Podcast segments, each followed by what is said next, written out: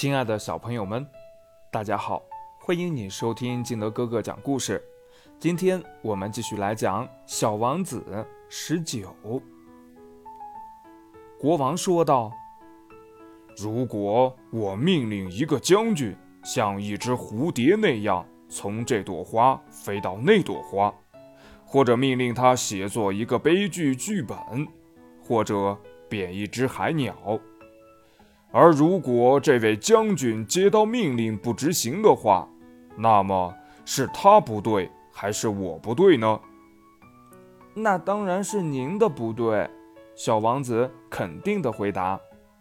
一点儿也不错，国王接着说：“向每个人提出的要求应该是他们所能做到的，权威首先应该建立在理性的基础上。”如果命令你的老百姓去投海，他们非起来革命不可。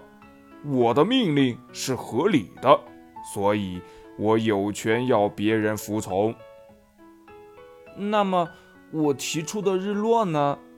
小王子一旦提出一个问题，他是不会忘记这个问题的。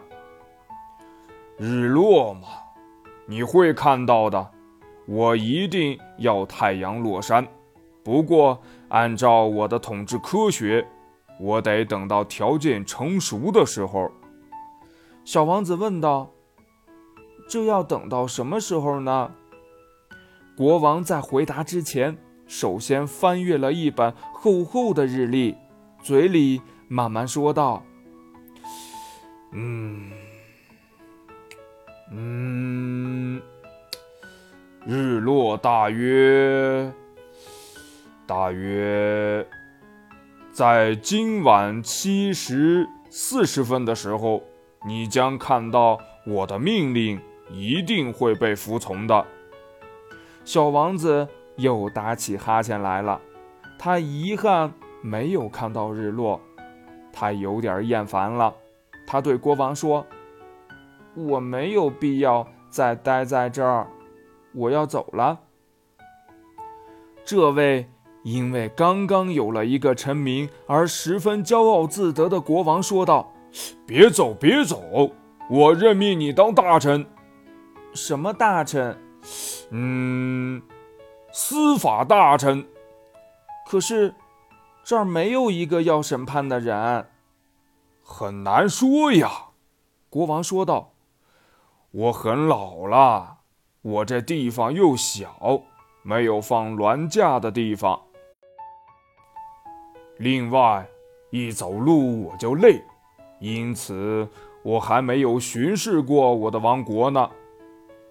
哦，可是我已经看过了，小王子说道，并探身朝星球的那一侧看了看，那边也没有一个人。